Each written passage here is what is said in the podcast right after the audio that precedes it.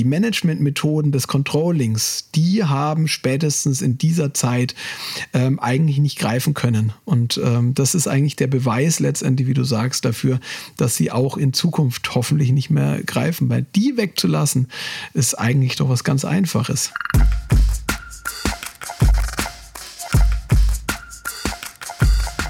Herzlich willkommen zu einer neuen Folge vom Zukunftszeichen Podcast. Mein Name ist Stefan Lingner. Heute habe ich mir einen echten Motivator für Agenturen eingeladen. Zu Gast in Heilbronn im Lingner Lab ist heute Markus Hartmann. Mit ihm möchte ich mich über die Zukunft der Agenturen, sein Herzensthema wertschätzende Preise und deren Auswirkungen auf die Organisation unterhalten. Und alles getreu nach seinem Motto Rock'n'Roll. zumindest so habe ich dich kennengelernt. Herzlich willkommen, Markus. Vielen Dank, dass ich hier sein darf, Stefan. Ich stelle dich noch mal kurz vor. Markus ist Unternehmer. Er hat einen Verlag gegründet, später eine Agentur für digitales Marketing und ein paar Jahre als unabhängiger Berater im Gesundheitsbereich beraten bis er, und so steht es auch auf der Webseite, 2017 seiner wahren Berufung folgt. Und unter dem Thema Pricing für Agenturen hilft er Unternehmen und Menschen in Agenturen. Wie kam es zu dieser Berufung, Markus? Also ich glaube, der, der, der Grund war eigentlich der, dass ich immer schon mit der Frage nach dem Preis ein Problem hatte selber. Ich habe immer in meinem Leben Sachen gemacht, den anderen offensichtlich geholfen hat, gefallen hat, zum Beispiel war ich mal Hochzeits-DJ, wo ich offensichtlich so einen, ja, ich sag mal, so einen mittelmäßigen Musikgeschmack habe, dass es anderen auf jeden Fall gefällt. Also mein Geschmack hat anderen gefallen. Haben sie mich gefragt, ob ich Hochzeits-DJ werden will. Und spätestens dann kommt auch die Frage nach dem Preis. Und wenn man etwas gerne macht, wenn man etwas kann, was anderen hilft, ähm, dann einen Geldpreis spätestens zu nennen, das erschien mir immer sehr schwierig, hat mich mit Sorge erfüllt. Und eine Antwort darauf zu finden, ja, mit den, mit den Wegen, die man so lernt, erschien mir irgendwie nicht ganz richtig. Und dann habe ich mich damit beschäftigt ähm, und habe festgestellt, es gibt da mehr als den normalen, ja, was man so für richtig glaubt. Das war der Grund. Und ich glaube, dass das, ähm, ja, dass das einfach anderen auch wiederum hilft. Und dann ist man einfach, äh, war der Weg einfach, das zu tun. Okay wir kennen uns jetzt ja so fast drei Jahre. 2017 hast du angefangen. Ich glaube, ich war so im zweiten oder dritten Seminar auch bei dir dabei. Ähm, wie geht es dir jetzt mit der Berufung? Drei Jahre. Ähm, hat sich da was geändert oder, oder bist du ja, ernüchtert oder weiter voll motiviert? Na, ich glaube, dass ähm, ich, wenn ich mich vor drei Jahren anschaue und heute, habe ich viel gelernt. Und ich habe deswegen viel gelernt, weil ich mit anderen Menschen lernen durfte. Das fand ich, also die letzten Jahre, drei Jahre haben mich zumindest mit großer Dankbarkeit da erfüllt, dass ich einfach was machen kann mit Menschen, was hilft. Und das ist das wirklich Bezeichnende, dass es wirklich die Rückmeldungen so gut sind, dass dieser Weg, bessere Preise zu machen, und der fängt nur bei den Preisen an, der, der hört da längst nicht auf, dass es anderen hilft. Und ich kann die Welt nicht auf einmal verändern, aber ich kann anderen Menschen anbieten, dass sie sich verändern, dass ich mich verändere. Und das hat sich in den letzten drei Jahren mir so viel Freude gemacht, dass ich sicher die nächsten Jahre noch viel da machen werde. Okay. Ähm, wir wollten uns heute ja auch noch mal so ein bisschen die Agenturbranche angucken, weil du hast ja unheimlich viel Kontakte. Ich glaube, über 100 Agenturen haben schon deine Seminare besucht, sicherlich noch mehr Menschen aus diesen Agenturen. Wie sieht für dich so die Agenturwelt aus, wenn du von oben drauf schaust? Ähm, wie steht sie da? Wie, wie selbstbewusst nimmst, nimmst du sie wahr, die Agenturbranche oder die Agenturen an sich? Also ich denke ja immer von den Menschen aus und deswegen ist mir, gibt es die Agentur für sich nicht. Also ich sehe die nicht, äh, dass es ein, ein Aggregat gibt, was sich Agentur nennt oder eine, eine, eine, eine spezielle Form, wie das äh, gestaltet sein muss. Das sehe ich nicht so.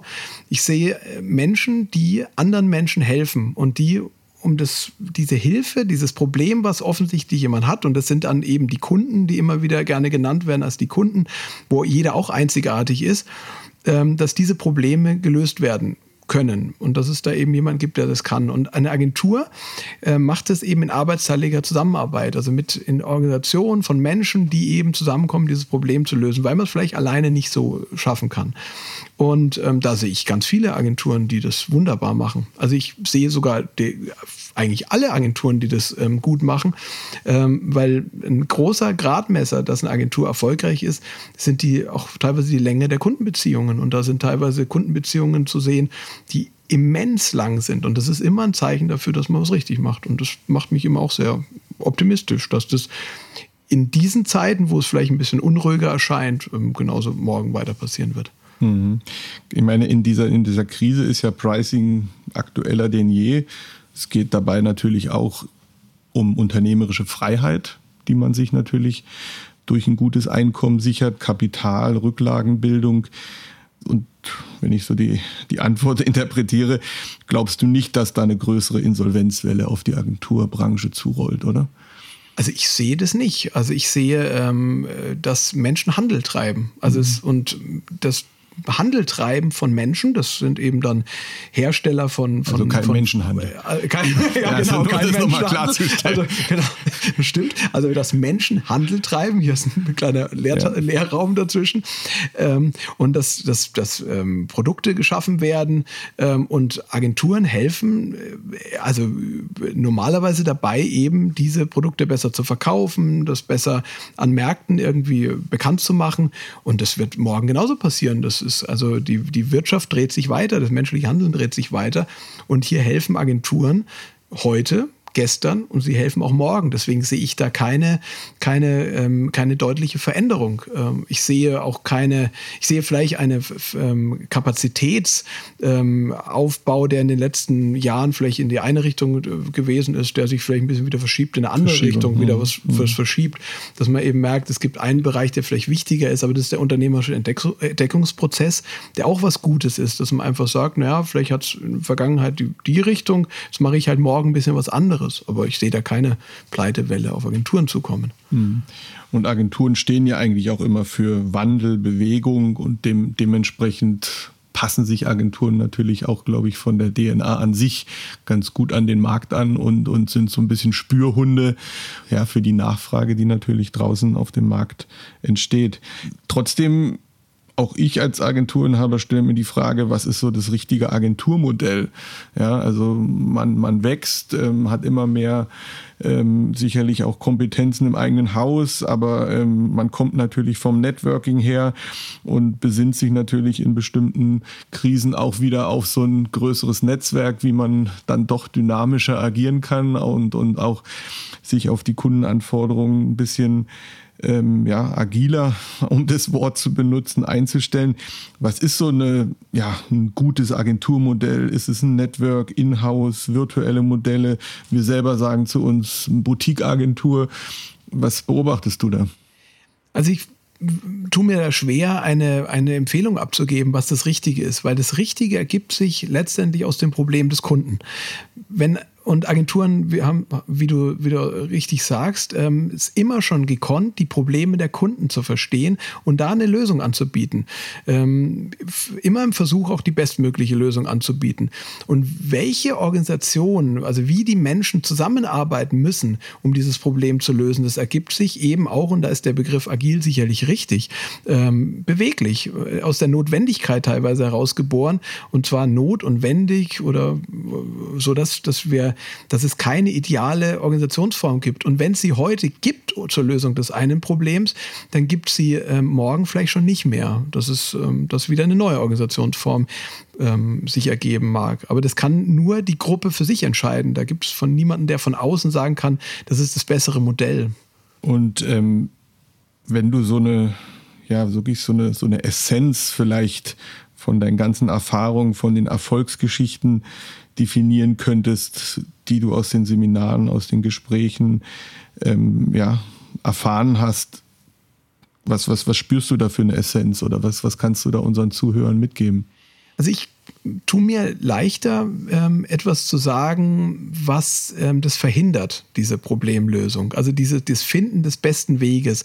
Und das sind häufig ähm, das, das statische Denken, dass man eben etwas bürokratisieren muss, dass man etwas mit Regeln versehen muss und dass man eben äh, Kennzahlen einführen muss, etwas messen müsse, um dieses Problem zu lösen. Also du willst es fließen lassen. Das ist wahrscheinlich der schönere Begriff, ja. Mhm. Dass, dass mhm. Arbeit fließt dahin, bis sie eben geschaffen ist, bis eben das Werk geschaffen ist, eben die, der Wert geschaffen ist, gewirtschaftet ist, dass man an diesen Punkt kommt ähm, und dann auch wieder auch bereit ist, dann zu gehen oder eben einen neuen Weg zu finden. Und als Inhaber muss man manchmal aushalten, wenn es nicht so schnell geht. Also ich glaube, dass dieses ähm, Schnellgehen sicher ein sehr spannendes Thema ist, weil äh, Menschen, ähm, bei Kindern spricht man von der Impulskontrolle, dass man vielleicht einfach mal, ja, einfach es am liebsten jetzt schon hätte, sein Weihnachtsgeschenk und nicht erst auf Weihnachten mhm. warten kann. Und das spüren unsere Kunden genauso, wie wir als ähm, Unternehmer eben auch spüren, aber auch der einzelne Mitarbeiter in der Organisation, wo man sagt, ja, wäre es doch besser, wenn wir es gleich fertig hätten ähm, weil wir spüren, dass es wichtig ist, das zu tun, aus irgendwelchen Gründen und da liegt oft der Wert drin.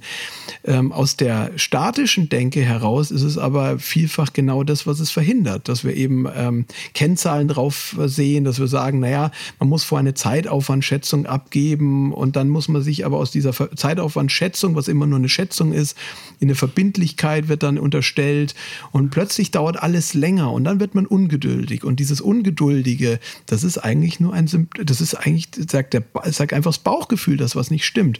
Und das stimmt nicht an den Menschen was nicht, sondern stimmt oft was an den Systemen nicht dahinter, die mhm. eben da eingeführt worden sind. Du hast ja auch so systemische Betrachtungen, hast du geschrieben, ähm, einige Bücher sicherlich gelesen und Erfahrungen. Ähm, ähm, wie, wie, bringst du das mit Agenturen zusammen? Also grundsätzlich Organisation als systemische Betrachtung, oder? Ja, ich denke, man kann von dieser großen Perspektive nur auf, darauf schauen, weil dann sehe ich eben, dass es nicht der Einzelne ist, der das Problem ist. Aber die, die Managementlehre, die eben seit sicherlich 100 Jahren vorherrscht, ist eben, dass man den Einzelnen optimieren muss, dass man den Einzelnen regulieren muss, dass eben der Einzelne eine Kennzahl bekommt, eine Quote bekommt. Und das sind alles Dinge, die, äh, wenn man das eben aus einer größeren Perspektive anschaut, eben ähm, Zusammenarbeit begrenzen.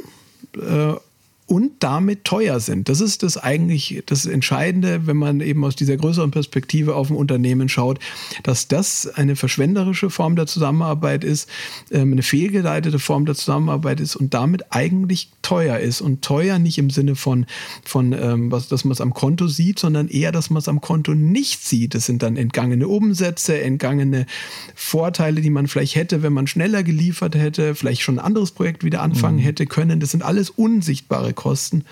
Und die anzusprechen, ähm, ist im ersten Moment überraschend, weil das ist nicht das, was, was, was normal gelehrt wird. Es ist aber etwas, was, was Menschen spüren. Und wenn man, wenn Menschen spüren, dann kann man mit denen, da kann man arbeiten und kann es erklären. Mhm.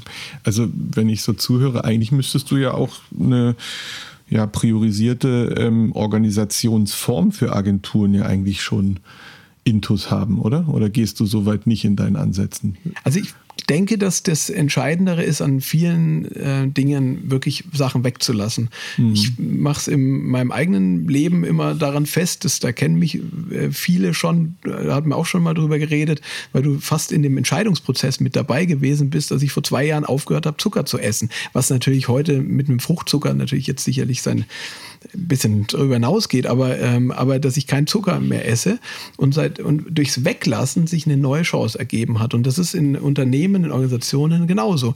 Lasse ich den Ballast weg, wie irgendwelche Regelungen, Bonus- und Malusregelungen, Zeiterfassung, dann entsteht eine neue Kraft, eine neue Energie, weil in dieser frei gewordenen Zeit, in diesem, in diese, da wieder was Neues geschaffen werden kann. Und auch da ist nicht alles gut, da werden es Versuche und Irrtum geben und manchmal geht man in die falsche Richtung, aber allein das Weglassen gibt neue Energie. Mhm. Ich mache auch gerade 16-8 Fasten, von daher ähm, bin ich jetzt noch bis 12 Uhr ähm, unterzuckert. Also von daher habe ich noch volle Energie. Schauen wir mal, wie es weitergeht. Ähm, nee, gut. Ähm, ja, Ende Mai hat bei uns Harry Gatterer eben beim, vom Zukunftsinstitut ähm, auf unserer Konferenz Zukunftszeichen Next über die Post-Corona-Ökonomie gesprochen, über neue Möglichkeitsräume, die entstehen, wo wir jetzt die Weichen stellen müssen. Was glaubst du, müssen Agenturen jetzt tun in der Krise? Ähm, welche relevanten Veränderungen können sie angehen und was, was kann man natürlich auch ja, für Erkenntnisse schöpfen? Ich bin nicht so in meiner, meinem Denken, dass ich, dass ich mir anmaße zu wissen, wie die Zukunft morgen ist. Ich denke, die, der Januar, der Februar, ähm, auch der März diesen Jahres ähm, hat eigentlich gezeigt, dass jeder Plan, jeder Strategie, Idee und auch jede Zukunftsvorstellung, die wir damals noch hatten, vor drei Monaten, mhm. ähm, eigentlich schon falsch ist. Und mit diesem Wissen, dass jeder Plan äh, auf seine Grenzen stößt in dem Moment, wo ich in die Umsetzung gehe, ähm, tue ich mir schwer mit irgendwelchen Vorstellungen, was in Zukunft alles kommt. Ich sehe die Chancen eher bei den Einzelnen. Ich sehe bei den Menschen die Chance, äh, dass jeder eben für sich suchen kann, wo er anderen Menschen helfen kann. Und Unternehmer ähm, fasse ich da fast noch weiter auf, weil jeder einzelne Mensch in einer Agentur unternehmerisch handeln kann, indem er einfach sieht, ui, da hat ein Kunde ein Problem, dem kann ich helfen, da kann ich was Neues anbieten. Und auch hier helfen eher die Dinge was wegzulassen.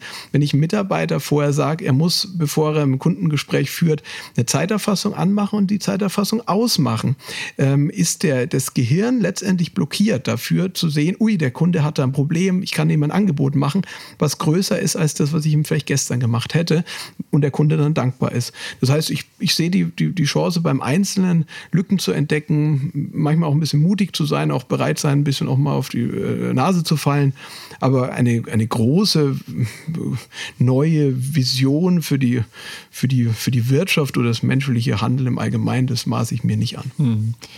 Na gut, ich meine, weglassen in dem Sinne lernen wir jetzt gerade tagtäglich, ob es Homeoffice ist oder eben in der Organisation. Wir sind jetzt hier zwar in Heilbronn in der Agentur, aber es sind sehr wenig Leute hier, viele im Homeoffice und ähm, da, da fällt natürlich eine Menge weg. Da fällt ähm, Positives weg, aber vielleicht auch Ballast weg.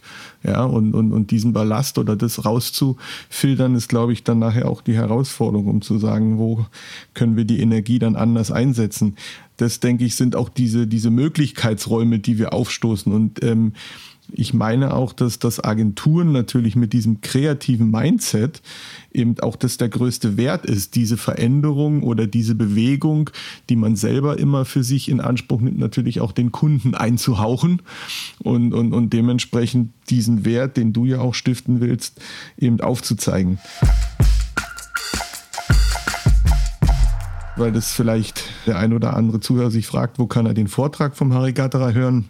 Einfach auf zukunftszeichen.de in der Community ähm, anmelden, Mediathek anschauen. Da gibt es neben den Vorträgen von der Konferenz auch weitere Themen wie Social Sales, virtuelle Chancen im Vertrieb, Livestreaming haben wir uns da beschäftigt, aber auch Change-Kommunikation, virtuelle Messen.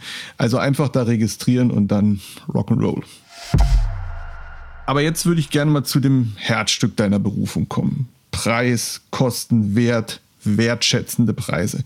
Du hast immer wieder schon Facetten davon angesprochen, aber ähm, jetzt können wir keinen Flipchart irgendwie zeigen, aber versuche es mal zu verbildlichen, wie ja so eine Grundlage ähm, der Seminare oder des Verkaufens der Pricing für Agenturen aussieht.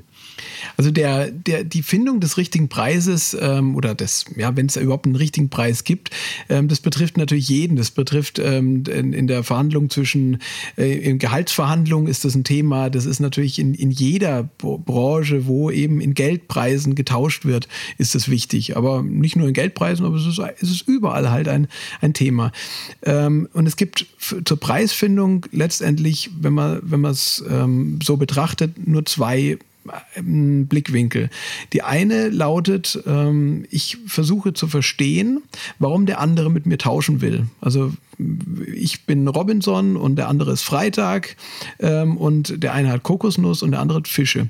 Und zu welchem ja, Preis bin ich bereit, auf meine Kokosnüsse zu verzichten und meine Fische dafür eben zu bekommen. Warum überhaupt die Fische? Ja, weil ich Hunger habe auf Fische ähm, und äh, Kokosnüsse, ja, weil ich halt zu viele Kokosnüsse vielleicht gerade habe. Das, das, das heißt, dieser Handel, diesen Handel zu verstehen, ähm, der jetzt ja sich so trivial anhört im Kokosnuss- und Fischbeispiel, das gilt überall. Beide Seiten müssen sich erwarten, dass sie nach dem Handel besser stehen ähm, und diesen Tausch deswegen eingehen, weil das jemand danach schlechter stehen will, das ist sehr unwahrscheinlich. Ähm, also ich kann versuchen, diesen Wert aus Sicht des anderen, der mit mir tauschen will, zu verstehen. Ich kann aber auch mit in mich selber hineinhören, bin ich bereit auch zu tauschen. Und diese große Perspektive auf den Handel als Ganzes, ähm, das ist etwas verborgen, weil das äh, bedeutet, ähm, ich muss mich in den anderen hineinversetzen. Ich kann ja nicht dem Stefan in den Kopf reingucken. Das, ich das geht einfach nicht. Ich kann es durch Fragen stellen machen. Ich kann es herausspüren und werde da auch trotzdem nicht äh, immer richtig liegen. Ähm, ich kann es aber versuchen, dann auch mal einen Preis zu nennen, zu dem ich bereit bin, das ähm, eben zu tauschen. Das ist die, die große Perspektive, der ich sehr anhänge, die, die auch die bessere ist nach meinem Verständnis. Ähm, man kann aber darauf verzichten, dass ich diesen anderen, den Stefan eben als, als Tauschpartner eben verstehen will.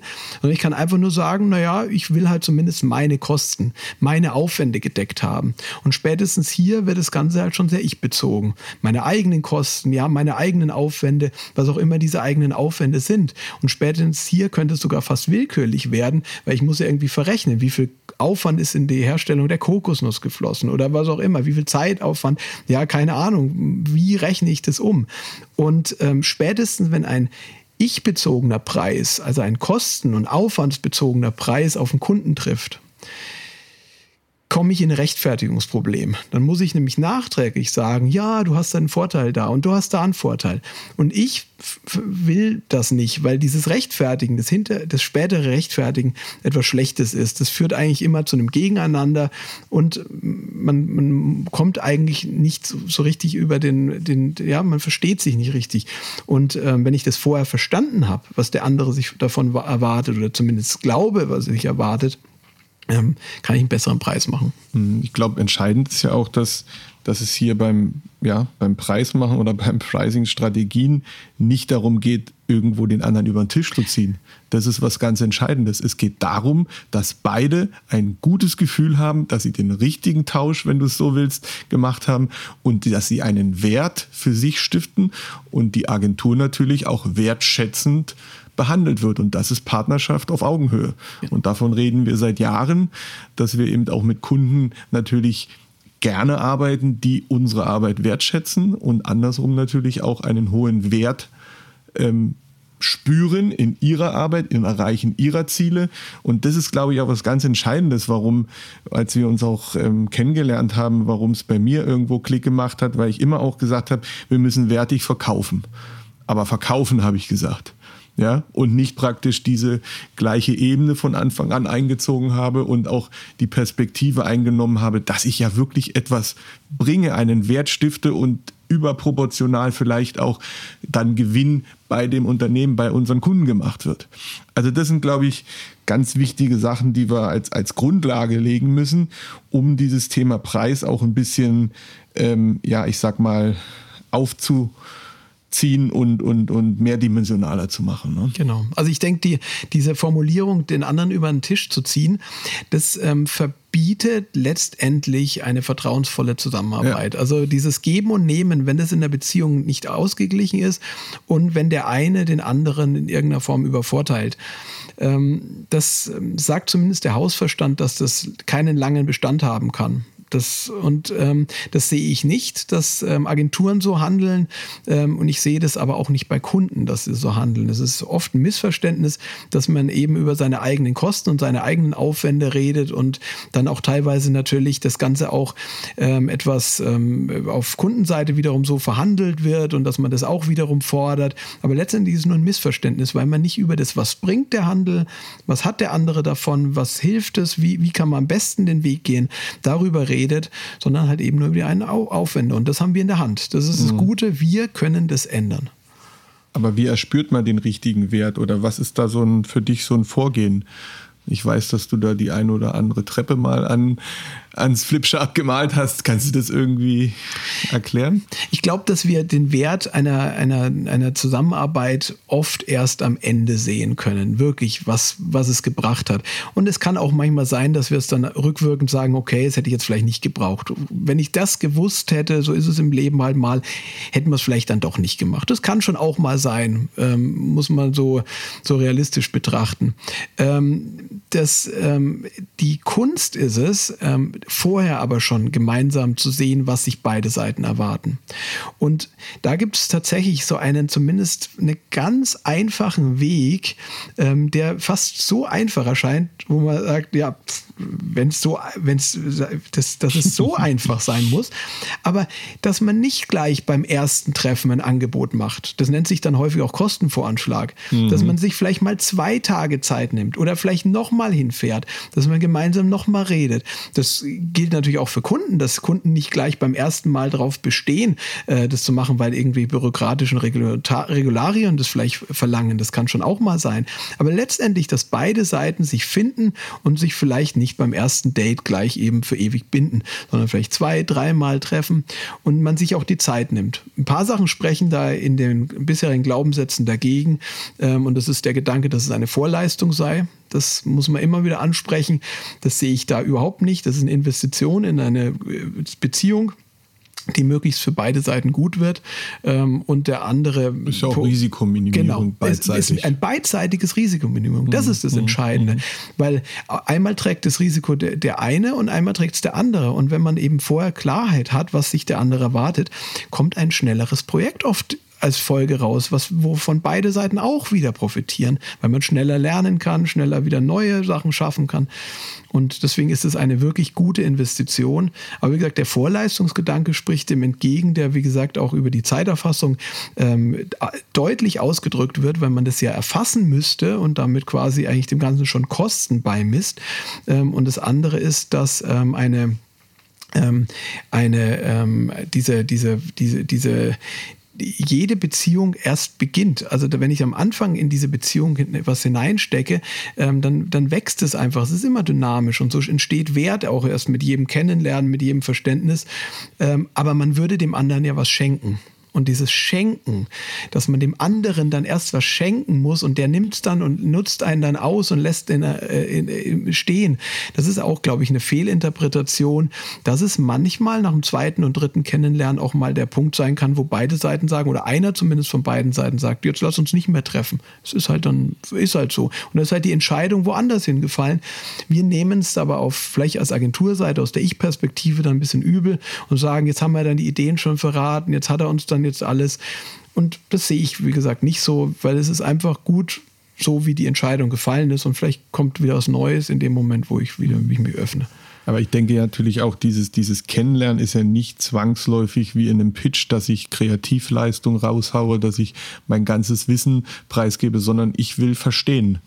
Ich will verstehen, ich frage intensiv, zumindest ähm, haben, haben, haben wir das für uns auch aus deinen Seminaren ähm, rausgezogen, dass wir auf den Kern kommen wollen. Ja? Und manchmal ist die wirkliche Motivation oder es gibt verschiedene Ebenen von Motivation oder Zielsetzung, auch die persönliche von meinem Ansprechpartner. Und, und hier, glaube ich, ist es wichtig, dass das eben auch, ja, also Berater oder Vertriebler, egal wie man, oder Key-Accounter, wie man in Agenturen sie nennen möchte, natürlich auch dieses Feingespür entwickeln und, und dieses Nachfassen, Nachfragen und wirklich das Zuhören. Also das ist das wirkliche Zuhören und nicht irgendwie hier meine Produktpakete im Kopf zu haben und die kurz abzuschecken, was passt auf den Kunden.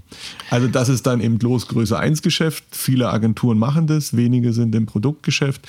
Aber von daher, glaube ich, muss man da auch nochmal unterscheiden. Aber das Entscheidende ist hier, wie du gesagt hast, eben diese, diese Augenhöhe in jedem Prozess zu halten. Ähm, und trotzdem, am Ende steht dann mal ein Angebot. Ähm, und was sagst du dann? Da ist oft Unsicherheit trotzdem noch. Dann bin ich selbstbewusst, bin ich, ähm, Pitch gibt es auch ab und zu natürlich. Viele Themen möchte man natürlich auch eher eine Pitch-Vermeidungsstrategie ähm, ähm, ein, aber es klappt auch nicht immer. Der Einkauf ist auch noch dabei. Was sind dann für dich so die, die entscheidenden Trigger, wo du sagst, so jetzt muss der Preis raus? Oder also, das Angebot. Ja, es gibt irgendwann den Punkt, ähm, wo man sicherlich sagen kann, das sind die besten Wege, die ich jetzt gerade sehe. Das ist jetzt der Moment, wo wir jetzt mal starten müssen. Also den, den gibt es. Ähm, wann er ist, kann man sicherlich nicht direkt sagen. Es gibt Situationen, wo das schneller geht. Manchmal muss man sich einfach mehr Zeit nehmen, um erstmal gemeinsam an die, an die, an die Ursachen zu gehen, um dann die bestmöglichen Weg zu finden. Und das kann auch bedeuten, dass man sagt, ich kann dir gerade nicht helfen. Mhm. Das ist vielleicht der, der wichtigste Punkt zu sagen, ich brauche diesen Auftrag nicht. Ich brauche nicht den Auftrag. Es kann eine gute Entscheidung sein, wenn keine Entscheidung für mich gefallen ist. Das heißt, es ist eine Entscheidung wenn für was anderes gefallen. Bin. Oder weil ich, ich glaube, einfach, dass ich den ich, Wert nicht stiften kann. Oder? Weil ich dann einfach in dem Moment nicht helfen kann. Ja, mhm. so würde ich das auch sagen. Ja. Und ähm, dieses Gefühl, dass man weggehen kann, ist in jeder Verhandlung, in jeder Zusammenarbeit mit Menschen der beste Weg, ähm, einfach klar zu sein, dass ich dann nicht unter Druck komme, ähm, dass ich dann nicht unter, unter, auch unter Zwang bin, diesen Auftrag zu bekommen. Das ist etwas, was, was sich nicht sehr an, schön anfühlt, weil ich dann eben nicht mehr frei bin, auch in meiner Beratung. Aber in dem Moment, wo ich vorher klar bin, dass ich, dass dieser Auftrag auch nichts sein kann für mich, dann ist die Preisnennung und die Findung des richtigen Angebots nicht mehr so schwierig. Das muss man ganz klar sagen. Das ist wie so ein, wie du vorhin gesagt hast, so ein Klick im Kopf. Ähm, und das andere ist, ähm, in diesem Moment verändert sich auch die andere, die Art und Weise, wie ich mit meinen Kunden rede ähm, und wie meine Kunden mich ansehen, weil sie mich eben nicht als jemanden sehen, der eben verkaufen muss, sondern als jemand, der helfen kann und will in dem Moment und dann sich zu einem Preis entscheidet, auch zu helfen, wo er kann und will. Wenn dann also Verbindlichkeit im Angebot ist und diesen Punkt kann man erreichen, meistens eher später, sage ich mal, tendenziell als eben gleich am Erstgespräch. Ähm, aber wenn man den Punkt hat, dann kommt ein, ein Angebot, idealerweise auch mit einem äh, vielleicht einem Punkt, bis wann es geliefert werden muss das, ähm, oder kann und was, wann wir das, das ist ganz hilfreich ähm, und zu einem Preis, wo beide Seiten sagen, ja, da bin ich bereit, es zu tun. Und dann wird idealerweise das Geld vergessen und dann wird losgearbeitet, das Problem gelöst und gemeinsam gefeiert, wenn man fertig ist. Mhm. Ich glaube, wichtig ist, das habe ich auch noch so aus deinen Punkten mitgenommen, dass das nicht eine Person alleine kann. Also da gibt es ein Pricing-Team so von der Intention, dass man wirklich mit verschiedenen Blickwinkeln auf, ja, auf das Kundenproblem oder auf die Lösung halt schaut, um dann natürlich auch rauszuarbeiten, was sind vielleicht die ein oder anderen Elemente, die noch fehlen oder wo wir ihn nicht verstanden haben. Ich glaube, das ist auch eine wichtige Komponente, dass man, ja, also die ähm, ähm, ja, Netzwerkfähigkeit ähm, einer Agentur da nutzt. Also ich denke, das ist ähm, äh, letztendlich folgerichtig, wenn man, wenn die Leute das Angebot machen, die auch die Arbeit machen.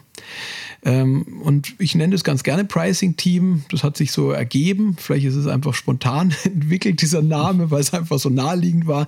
Aber letztendlich machen die Angebote die, die die Arbeit machen und nicht eine Kalkulationsabteilung äh, oder ein, ein, ein, vielleicht ein Einzelner, ähm, der vielleicht da mit einer, ich sage dann immer gern mit einer oder traurigerweise mit einer Proxy-Variable namens Stundensatz und Zeitaufwandschätzung irgendwas vor sich hin wurstelt ähm, und dann am Ende daran gemessen wird, ob er das irgendwie zufällig getroffen hat, dass eben dieser Einzelne dann nicht, ähm, dass der, dass der da nicht in der Verantwortung steht.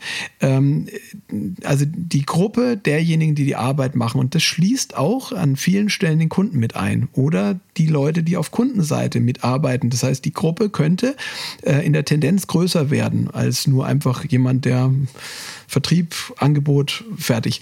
Ähm, das ist der eine Teil. Und wenn ich von der Proxy-Variable namens Stundensatz spreche, ist es ähm, auch eine, eine wichtig, dass der Eigentümer, ähm, ich hatte vorhin den Robinson und den Freitag angesprochen, der Eigentümer quasi, der nicht alleine die Kokosnüsse ernten kann, sondern das zusammen mit anderen macht, also mit seiner Organisation, mit seiner arbeitszeitigen Verbundenheit von Mitarbeitern, dass aber der Eigentümer an der Plantage, an der Kokosnuss, einem Kokosnusskapital letztendlich die Entscheidungs, die übergeordnete Preisentscheidung zu tragen hat und die Mitarbeiter nicht alleine lässt mit dieser Entscheidung, dass er zumindest diese Rückendeckung hat, egal welchen Preis ihr nennt, ich stehe dahinter. Und genau das sehe ich in vielen Unternehmen, auch in Agenturen, nicht immer, weil spätestens, wenn die Zeitaufwandschätzung, die wie gesagt bestenfalls zufällig ist, schlimmstenfalls immer falsch sein muss, ähm, dass diese Zeitaufwandschätzung, äh, wenn sie nicht getroffen ist, dass irgendeiner eine rote Lampe bekommt und die rote Lampe letztendlich sofort alles Vertrauen in der Zusammenarbeit kaputt macht. Aber variable Kosten, die entstehen können, bist du auch dafür, dass man die dann nach Aufwand abrechnet? Oder gibt es bei dir sowas gar nicht im Mindset? Ja, die, die Entscheidung von, die Unterscheidung, was variable Kosten sind, ist letztendlich eine Workshops Frage. etc. etc. Ist das Typische, was so in einer Organisation manchmal einfach noch ähm, notwendig wird. Genau, also es ist, das sind variable Kosten, das ist letztendlich die Frage des Zeithorizontes und ähm, das, ähm, der, der, wenn, wenn man beispielsweise eine ähm, Hotelübernachtung in einem Projekt irgendwie ja betrachten muss, das wäre nach meinem mhm. Verständnis eine, eine variable Ausgabe. Ähm, ich verwende da den Begriff Ausgabe lieber, der ist nicht ganz so ähm, doppeldeutig wie das Wort Kosten, aber eine variable Ausgabe, ähm, die kann man natürlich berücksichtigen. Also ähm, wobei eine Hotelübernachtung ähm, den Preis, der eigentlich äh, vom Wert her bestimmt werden sollte und den gemeinsamen Wertempfinden, ähm, letztlich eine Hotelübernachtung nicht mehr da einfließen darf. Ähm, aber es gibt Momente, wo ähm, Ausgaben, die außerhalb der Agentur, also der, der, der monatlichen Betriebsausgaben, Mitarbeitergehälter zusätzlich kommen. Diese Entscheidung sollte man in der Preisentscheidung zumindest berücksichtigen. Auf jeden Fall. Wenn du so in, ja, in Agentur, Organisation eingreifst, ähm, mit deinen Ansätzen und mit deinen Denkanstößen, da gehst du natürlich schon sehr tief in Agentur, Organisation hinein. Ähm, was, was, was ist für dich so der entscheidende Hebel, den Agentur äh, Leitung oder Inhaber einfach umlegen müssen, um, um ja, das zu voller Blüte zu bringen? Na, ich denke, die Entscheidung ist erstmal, dass man, dass man sich dafür entscheidet, dass man eben auf Vertrauen setzt, dass sich Menschen selbst organisieren können. Das heißt nicht, dass es keine Hierarchien gibt. Die gibt's, die entwickeln sich natürlich, dass man, dass es ein, dass es, dass sich, dass sich jemand nach vorne tritt, der vielleicht ähm, da irgendwas kann, dass jemand anderes vielleicht eher im Hintergrund bleibt, aber auch sehr wichtig ist. Das ergibt sich alles, in, wenn Menschen sich organisieren, wenn sie ein gemeinsames Problem haben, was sie zu lösen haben. Und das geht eben vom Kunden aus hier. Aber die Entscheidung geht vom Inhaber aus, von demjenigen, der am Ende auch sicherlich die größte Verantwortung trägt, der ähm, eben sein, ja, sein Unternehmen auch in die nächste Generation bringen äh, möchte. Und wenn, wenn ich mich aber einmal dafür entschieden habe, dann folgt als nächstes, dass ich mich eben von all diesen Kontrollwerkzeugen, die Zusammenarbeit nach meinem Verständnis verhindern, wie eine Zeiterfassung, wie eben die Kostenrechnung, des Controlling im, im, im wirklich ähm, weiten Sinne, ähm, dass ich mich davon trenne und ähm, eben darauf vertraue, dass ich Menschen eben besser organisiere. Und wenn das, wenn, wenn wenn man das gewagt hat, ähm, diesen Schritt, dann stellt man eben fest, dass Menschen eben das auch dankbar aufnehmen, weil sie sich einfach zusammenarbeiten. Zeigt die Krise eigentlich brutal, dass man da eigentlich nicht mehr kontrollieren konnte. Es gab keine Mittel, man musste vertrauen, wenn man so will. Also es, es war ein natürlicher brutaler Wandel, der da Einzug gehalten hat und, und, und jetzt gilt es eigentlich das nicht wieder zurückzudrehen. Ne? Ja, also ich sehe das auch so, dass die, dass wir dieser, diese drei Monate, wo eben dann plötzlich alle im Homeoffice waren, ähm, dass dann alle sich organisiert haben zwischen Waschmaschine, Kindergarten, Arbeitsmeeting und alles halt effektiver ist und manch einer, der vielleicht den Arbeitsweg jetzt ein paar Tage nicht hatte, auch mehr Zeit gewonnen hat, um wieder was Neues zu schaffen oder auch mal nur das Gehirn wieder auf Null zu bringen und einfach nachzudenken. Und das, das ist eine großartige Sache ähm, dass Menschen sich wieder treffen müssen und dann wieder zusammenarbeiten vor Ort, weil es andere Wege gibt. Das sehe ich auch, dass man, dass, dass es man nicht das eine mit dem anderen ersetzen kann. Das wäre das Teufel mit dem Weihwasser wahrscheinlich raustreiben. Aber die, die, die Methoden, die Managementmethoden des Controllings, die haben spätestens in dieser Zeit ähm, eigentlich nicht greifen können. Und ähm, das ist eigentlich der Beweis letztendlich, wie du sagst, dafür, dass sie auch in Zukunft hoffentlich nicht mehr greifen, weil die wegzulassen, ist eigentlich doch was ganz Einfaches. Mhm. Ja, dieses Loslassen kann auch befreien, ganz klar. Also das, das kann ich auch nachempfinden, dass, dass ein paar Sachen, es sind, kamen andere Themen natürlich dazu und Krisenmanagement ist natürlich schon erstmal auch eine Herausforderung in jeder Organisation, aber es ist halt einfach auch etwas abgefallen und, und, und wenn ich dann natürlich beobachte, dass viele Sachen einfach laufen, vielleicht auch effizienter laufen. Ich mache kein Controlling, deswegen weiß ich es nicht. Nein, also nein, das ist. Aber natürlich versucht man ein Bild zu haben. Als, also man muss natürlich irgendwelche Steuerungsinstrumente braucht man, aber im Arbeitsalltag da muss ich wirklich sagen, toi toi toi. Ähm, da ähm, ist eine Menge praktisch ähm, ja wirklich an, an Last abgefallen. Wenn ich nochmal so überlege, wie, wie, wie bei uns so der Anfang war oder wie wir begonnen haben, und ich glaube, ich habe dir auch mal so ähm, die eine oder anderen Erfahrungen dann auch mal mitgeteilt, die habe ich mir nochmal rausgesucht und, und das habe ich mir auch selber nochmal reflektiert.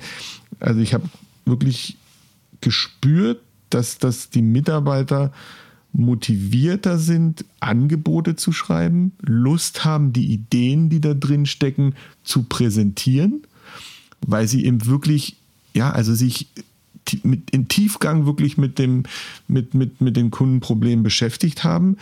Teilweise sind ja auch Optionsangebote entstanden. Ist ja auch ein Mittel, wie ich, wenn ich mir nicht sicher bin, dass nur der eine Weg der richtige ist, dass ich die natürlich auch eben in, in Varianten aufzeige und vor allen Dingen, dass da auch ein, ja auch das Selbstbewusstsein gewachsen ist und, und man nicht mehr über diesen einen Stundensatz diskutiert, sondern über den Inhalt. Und das, damit treten wir natürlich gerne an.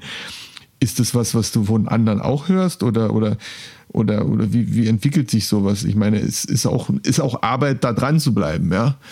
Also manchmal macht man auch den Aufwand dann ein bisschen geringer und so. Also es ist schon ein kontinuierlicher Prozess wie immer im Change. Also ich denke, die, ähm, diese Erfolge, dass, ähm, dass Menschen plötzlich sagen, ui, ich stehe hinter dem Angebot, es macht mir Freude, äh, ich habe Klarheit mit dem Kunden gewonnen, ich, wir vertrauen uns, wir haben gemeinsam ein Ergebnis, auf das wir uns hinarbeiten, was man nach meinem Verständnis äh, nicht quantifizieren kann. Das ist eher ein qualifizierbares Ergebnis, also was sich beide Seiten erwarten. Das das ein besseres Gefühl äh, darstellt für alle, ähm, kann ich von jedem, der diesen Weg geht, sagen. Das, das stimmt, so wie du es beschreibst, das ist so. Es macht mir Freude. Es ist aber auch natürlich natürlich äh, manchmal unbequem, Fragen zu stellen. Es ist manchmal unbequem, vielleicht an den Punkt so hinzukommen, wo man sagt, jetzt komme ich nicht so richtig weiter. Jetzt habe ich vielleicht eine Frage auch gestellt an den Kunden, wo man sagt, hätte ich sie jetzt vielleicht mal nicht gestellt. Und das, das ist ein Arbeiten an sich selbst. Und dieses Arbeiten an sich selbst verändert einen selber. Das verändert die Menschen, die eben da mit einem zusammenarbeiten. Ähm, das macht manchmal auch ein bisschen Sorge, wie jedes Wachsen, jede Veränderung ein bisschen Sorge macht. Aber es ist ähm, die, die, das wichtigste Wort, was mir immer wieder äh, gesagt wird, ist, dass es letztendlich unseren Selbstwert erhöht hat dieses, dieser Eigenwert, diese, mhm. dieser Wert, den wir als Menschen brauchen, als Rückmeldung, dass wir was Gutes gemacht haben. Wie Kinder die Rückmeldung vielleicht brauchen, dass sie gut gemalt haben, ähm, ohne sie dann irgendwie in eine Richtung zu bringen, weil ich dauernd sage, du malst aber gut. Das ist natürlich dann auch wieder ein bisschen übergriffig. Aber dieses Gefühl zu haben, dass sie was Gutes gemacht haben. Und das kommt wieder zurück, weil in Agenturen am Ende, an dem Punkt, wo eigentlich alle gemeinsam feiern sollten, wird die Controlling-Software aufgemacht und ich schaue, ob die rote Ampel, die Projektschätze am Anfang getroffen ist oder ob Mehraufwände angefallen ist. Das heißt, ich muss dann an einem Punkt, wo ich eigentlich die positive Rückmeldung bräuchte, um zu lernen, auch mal Fehler zu erkennen, dass ich was besser machen kann, da setze ich mich mit dem Kunden in die Kur und äh, werde auf, äh, rechne Aufwände gegeneinander auf und mache eigentlich diesen wunderbaren Lerneffekt ähm, kaputt. Und das ist das, was eigentlich diesen, den in der Vergangenheit eher das heruntergezogen hat, wo ich sehe, viele Agenturen haben wahrscheinlich ihre Mitarbeiter nicht verloren, weil Agenturarbeit schlecht ist, sondern weil eben irgendwann die Gängelei über das Controlling-Werkzeug zu stark war. Mhm. Also ich denke, dass, dass, dass das Thema Pricing und, und, und was für, für Potenzial da drin steckt, nach innen, aber auch nach außen, ähm, da werden sicherlich viele Agenturinhaber schnell den Zugang finden und auch, auch deine Erfolgsgeschichten, die auf der Webseite stehen, ähm, sicherlich interessiert lesen.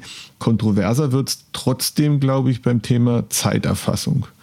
Ja, weil äh, haben wir zwar auch drüber gesprochen, ähm, dass, dass das ein Controlling-Werkzeug ist und so weiter, aber ähm, in den ganzen agilen Projektentwicklung in Sprint, in, in den vielen kleinen Paketen, wie man das so einteilt, ähm, da, da, da gibt es ja durchaus andere Argumente, ähm, ja, es trotzdem zu tun und danach abzurechnen, weil teilweise werden dann halt, weiß ich nicht, drei Mann-Monate Entwicklung verkauft in größeren ähm, Projekten und, und, und ja, wie, wie, wie geht man damit um?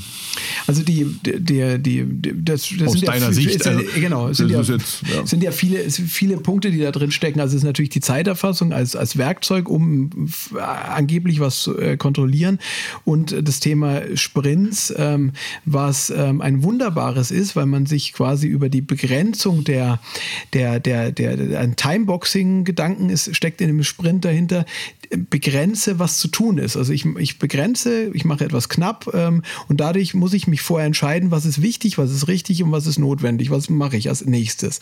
Und damit ist ein Sprint ein, ein sehr gutes Werkzeug, was in der, in der in, in Methode Scrum eben beschrieben worden ist.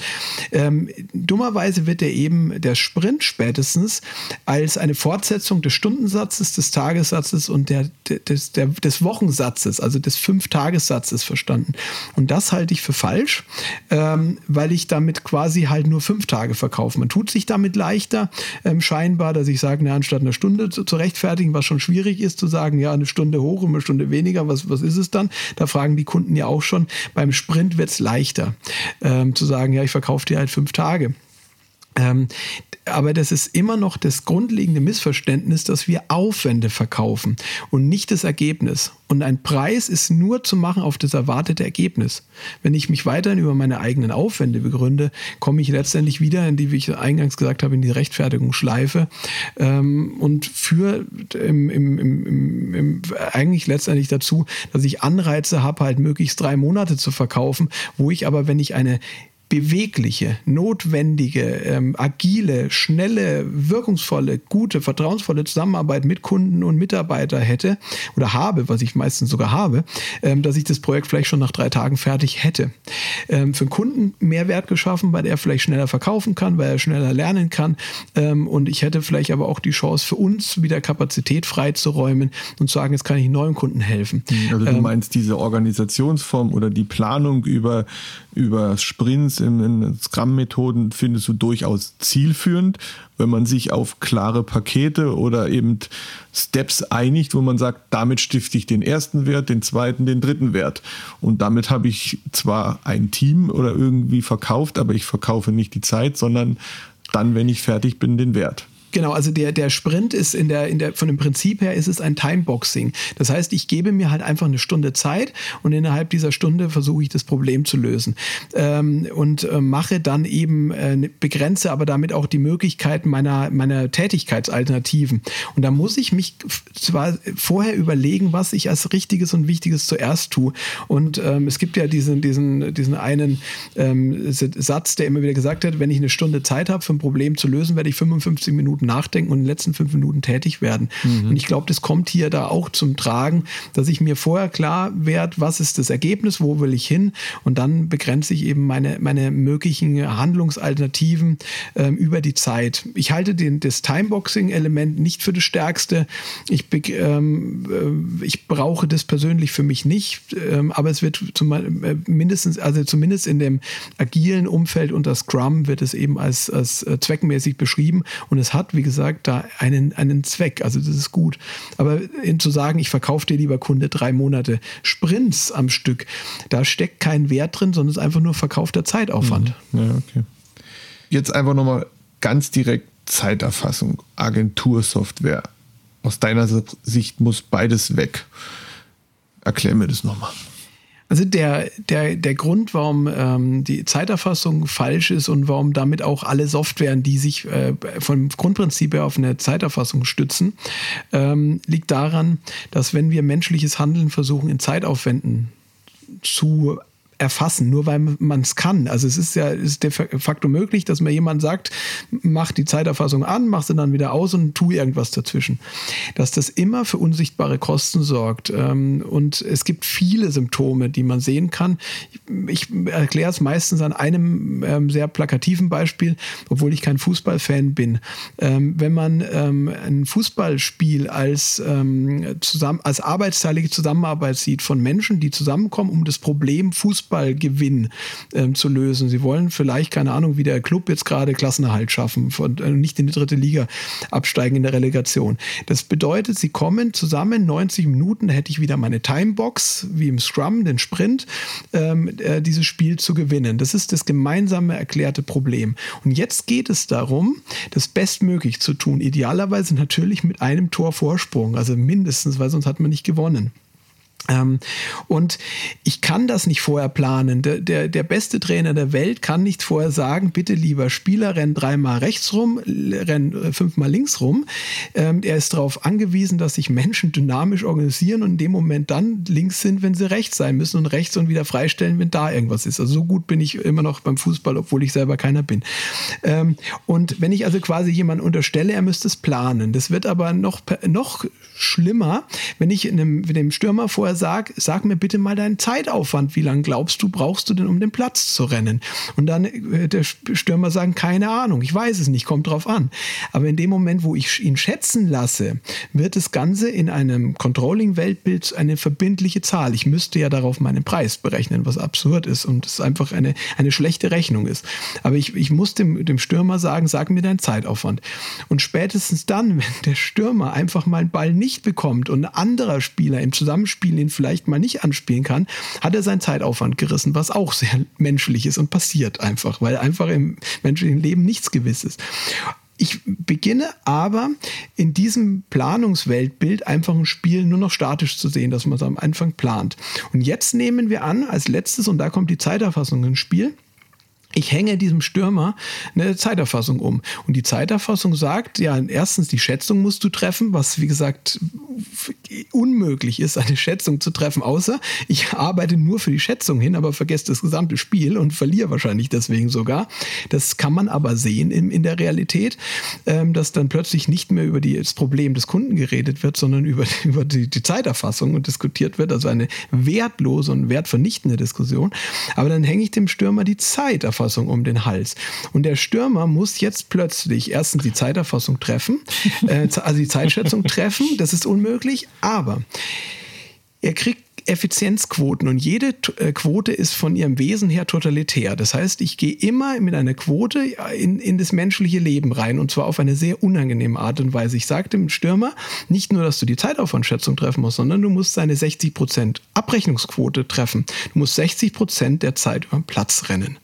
Das ist so hart dieses Bild ist. Ich kenne viele Agenturenhaber, die große Fußballfans sind, ähm, die aber mit dem Bild viel anfangen können, weil man daran erkennen kann, dass es nur darum geht, das Problem Gewinn zu lösen Gewinn heißt möglichst kräftesparend auch mal zu trainieren, mal auch zu feiern, mal irgendwie mal die Spiele zu spielen, wo man spielen will und nicht die, die man muss.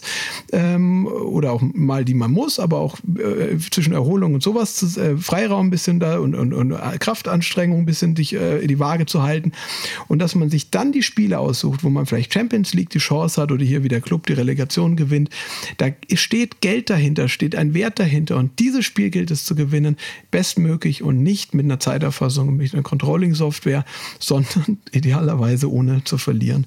Und ich glaube, an dem Beispiel kann man das darstellen. Und das sehe ich aber in Agenturen, aber in vielen anderen Branchen auch, wo eben solche man spricht davon ökonomisch, davon von einer lokalen Optimierung vornimmt, in der Hoffnung, dass ich quasi, wenn ich aus ein Auto äh, besser wird, indem ich einfach das beste Lenkrad reinbaue, das den besten Motor zusammenwurschtel und am Ende ein ganz schlechtes Auto habe, weil die lokale Optimierung immer zu einem Gesamtschaden des gesamten, ähm, des gesamten Systems führt.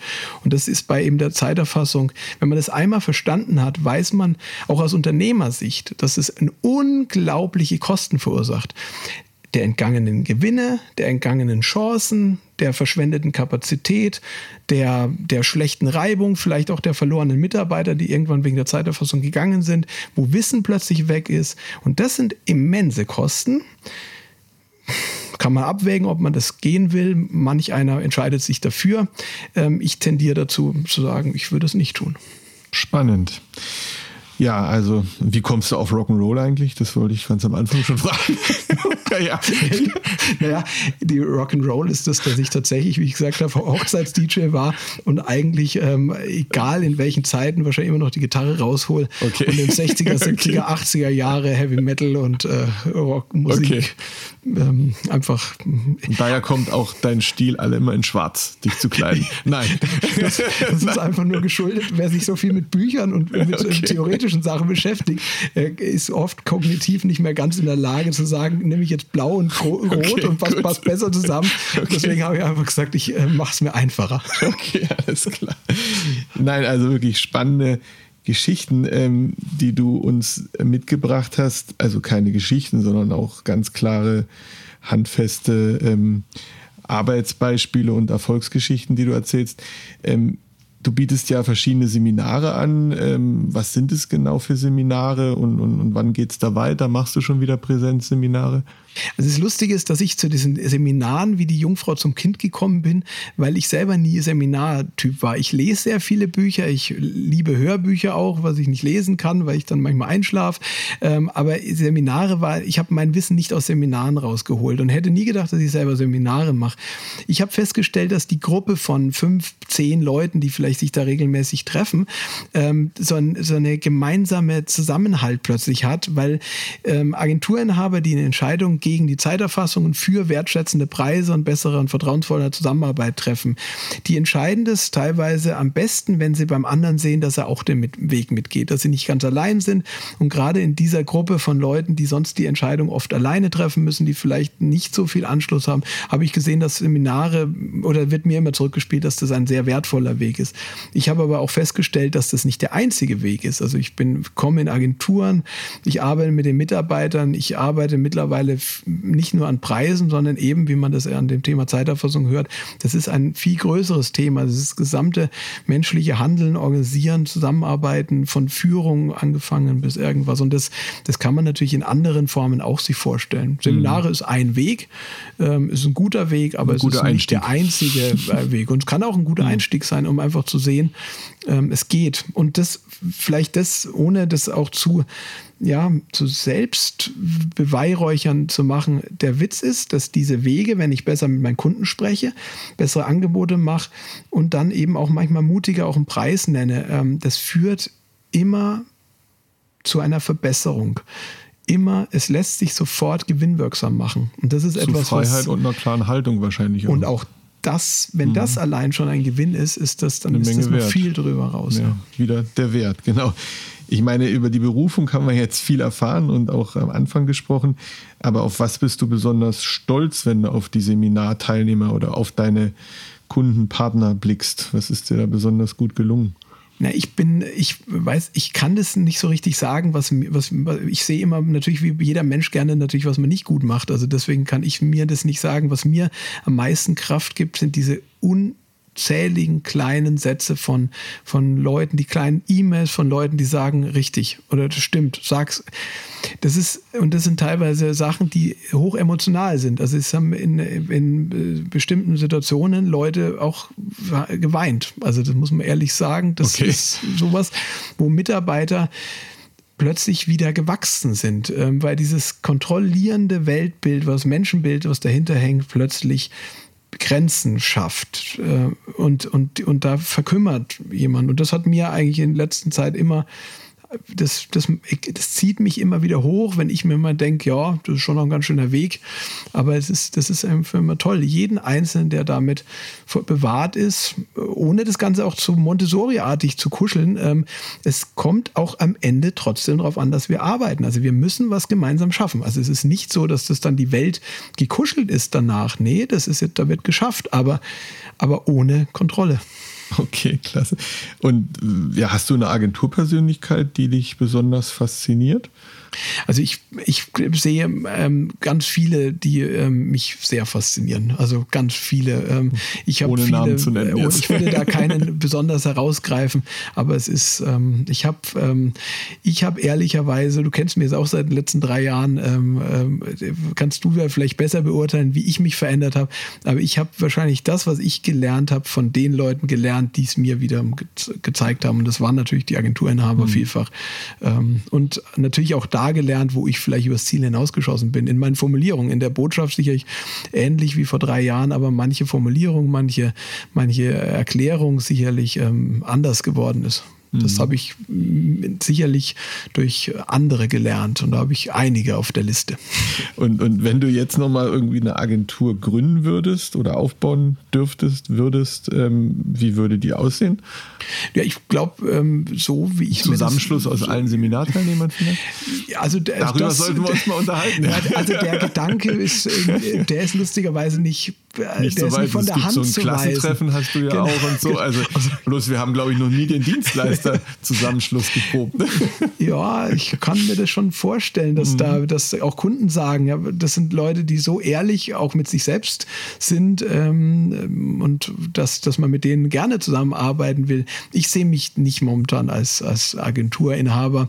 Ich sehe da andere, die diese Stärken haben. Ich sehe mich als jemand, der dieses Wissen teilt, diese Erkenntnisse teilt und auch quasi die Zeit die ich mir dadurch holen kann, weil ich eben, weil ich eben von anderen quasi mich unterstützen dabei, dass es machen, indem sie auch in meine Seminare kommen und sowas, einfach neue Erkenntnisse zu suchen und das hört da nicht auf. Also ich teile gerne mein Wissen, ich sehe mich eher in der Rolle des Wissenteiler und dadurch mhm. sollen andere das noch größer machen.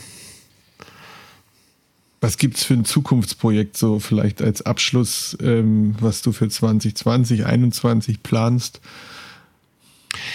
Also ich, äh, der, der Running Gag ist natürlich, dass längst ein Buch überfällig ist. Das, also, da habe ich schon mal du, vor ein paar Jahren gehört von. Genau. Darauf spielst du wahrscheinlich an. Ähm, ja, das ist überfällig. Äh, es sind äh, eigentlich, wenn ich ehrlich bin, drei Bücher überfällig. Ui, okay. Also, aber, äh, die, die, die, Erfahrungswissen äh, vieler Generationen, auch meiner Mutter und meiner Großmutter würden wahrscheinlich zu mir sagen, beginn erstmal mit einem und übernehme dich nicht. In meinem Kopf sind drei, aber das ist, also das, da sehe ich mich noch ähm, und das Wissen noch ein bisschen besser äh, darzustellen und diese Erkenntnisse, die eben ähm, bei diesen ganzen Management-Denken äh, eben von der Kostenrechnung angefangen bis hin zu diesem über das Controlling ähm, reichen ähm, das noch ein bisschen klarer zu machen. Klasse. Also vielen lieben Dank, Markus. Ich habe auch heute wieder den einen oder anderen nicht nur neuen Vergleich mit Fußball und Zeiterfassung und Controlling gelernt, sondern auch viele andere Aspekte nochmal neu betrachtet. Ich danke, dass du da warst. Ähm, ich glaube, Zuhörer konnten einiges mitnehmen, wenn sie sich weiter informieren wollen unter pricingfüragenturen.de. Da denke ich, ähm, hat man den schnellsten Kontakt zu dir und zu den ganzen Erfolgsgeschichten. Ja, und jetzt verabschieden wir uns und gucken, dass wir weiterhin gut aus der Krise kommen. Ich danke dir, Markus. Ich danke dir.